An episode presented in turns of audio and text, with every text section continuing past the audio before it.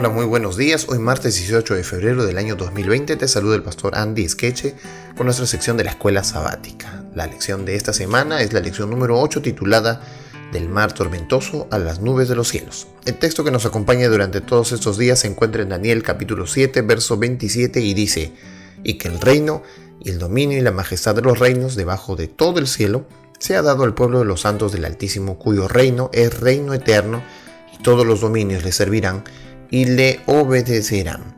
Hoy día martes, el título de la lección es Fueron puestos tronos. Después de la visión de los cuatro animales y las actividades del cuerno pequeño, el profeta ve una escena de juicio en el cielo.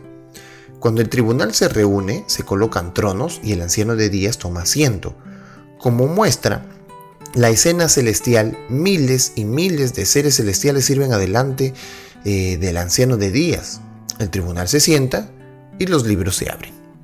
Es importante notar que este juicio tiene lugar después del periodo de 1260 años de actividad del cuerno pequeño.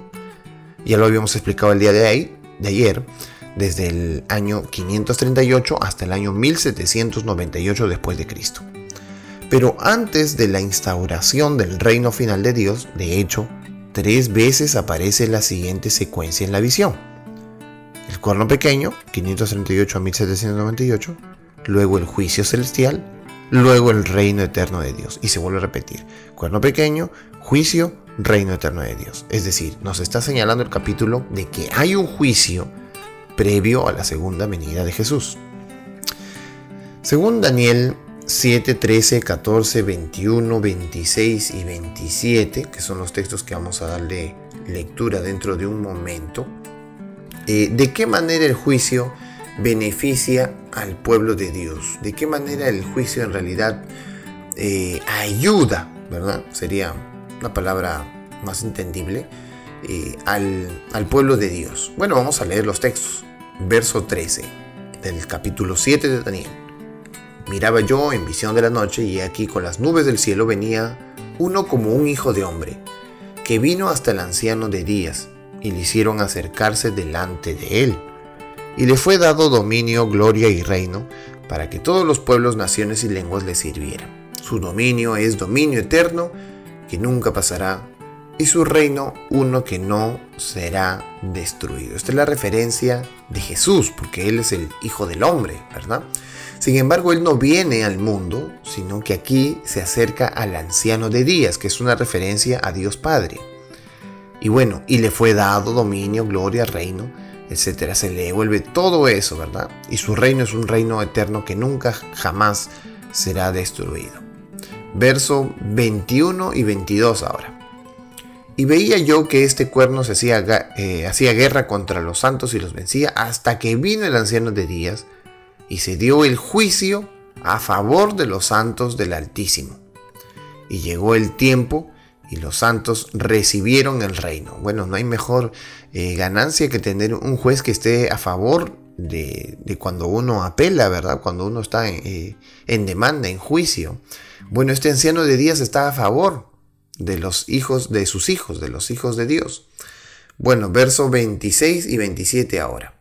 Pero se sentará el juez y le quitarán su dominio, ah, con relación al cuerno pequeño, para que sea destruido y arruinado hasta el fin y que el reino y el dominio y la majestad de los reinos debajo de todo el cielo sea dado al pueblo de los santos del Altísimo, cuyo reino es reino eterno y todos los dominios le servirán y obedecerán. Así que en todos estos textos hemos visto que el juicio beneficia al pueblo de Dios. Claro, ustedes deben recordar que Adán y Eva perdieron toda esta tierra a causa de haber pecado y haber entregado su voluntad al enemigo de Dios. Ahora Cristo en la cruz cambia esa situación, revierte esa situación y entonces Él vuelve a tener todo el dominio, la representación de este mundo. Por eso es que Pablo dice que Él es el segundo Adán. Y ahora en el juicio Él vuelve a entregar todo esto otra vez a su pueblo, otra vez a los seres que él creó, otra vez vuelve la redención, la eh, redime a su pueblo de lo que hizo Adán, ahora se los vuelve a entregar. En el Antiguo Testamento se describen varios actos de juicio que se emiten desde el tabernáculo y desde el templo, pero el juicio al que se hace referencia aquí es diferente. Este es un juicio cósmico que afecta no solo al cuerno pequeño, sino también a los santos del Altísimo, quienes finalmente van a recibir el reino. Daniel 7 nos describe el juicio ni da detalles sobre su comienzo ni fin, pero da a entender que el juicio se lleva a cabo después del ataque del cuerno pequeño contra Dios y su pueblo. Es decir, en algún momento, después del año 1798, en algún momento después, inicia el juicio. No lo sabemos, lo vamos a leer en el siguiente capítulo. Por lo tanto, el propósito aquí es enfatizar el comienzo de un juicio de proporciones cósmicas. Al estudiar Daniel 8 y 9, que lo vamos a ver en las siguientes semanas, aprenderemos acerca del momento en que comienza el juicio y el hecho de que este juicio está relacionado con la purificación del santuario celestial en el día de la expiación celestial. La lección es que indudablemente tendremos un juicio preadvenimiento en el cielo que estará a favor del pueblo de Dios. Que Dios nos pueda ayudar durante esta semana porque eso es importante entenderlo, es, necesario que lo entendamos eh, para saber cuáles son los resultados del logro de Cristo en la cruz. No solamente nos perdonó los pecados, sino que también nos salva de un juicio y sobre todo, el juicio está a nuestro favor. ¿Cómo va a estar a nuestro favor el juicio? Claro, el juez es un conocido nuestro. ¿Qué esperanza tendríamos o podríamos tener si Cristo no hubiese muerto en la cruz? Miren lo que dice Romanos 8.1. ¿Se acuerdan ustedes este texto importante cuando nosotros hablamos del juicio? Bueno, vamos a abrir nuestras Biblias rápidamente en Romanos capítulo 8, verso 1. Ahora pues, ninguna condenación hay para los que están en Cristo Jesús, los que no andan conforme a la carne, sino conforme al Espíritu. ¿Qué dice el texto? No es que no hay juicio, sí hay juicio, solo que su sentencia es distinta. Ninguna condenación hay para los que están en Cristo Jesús. Así que el juicio, esta época de juicio después de 1798, los hijos de Dios tienen un beneficio, que Cristo Jesús murió por cada uno de nosotros. Y todos los que andan conforme al Espíritu, aquí está la clave. No solamente es decir Señor, Señor, como también dice en los Evangelios. No solamente el que dice Señor, Señor entrará en el reino de los cielos, sino el que hace. ¿Y aquí cómo hace? Conforme al Espíritu. El que está en Cristo Jesús y hace conforme al Espíritu. Claro, ¿qué cristiano habría que hiciera las cosas al contrario?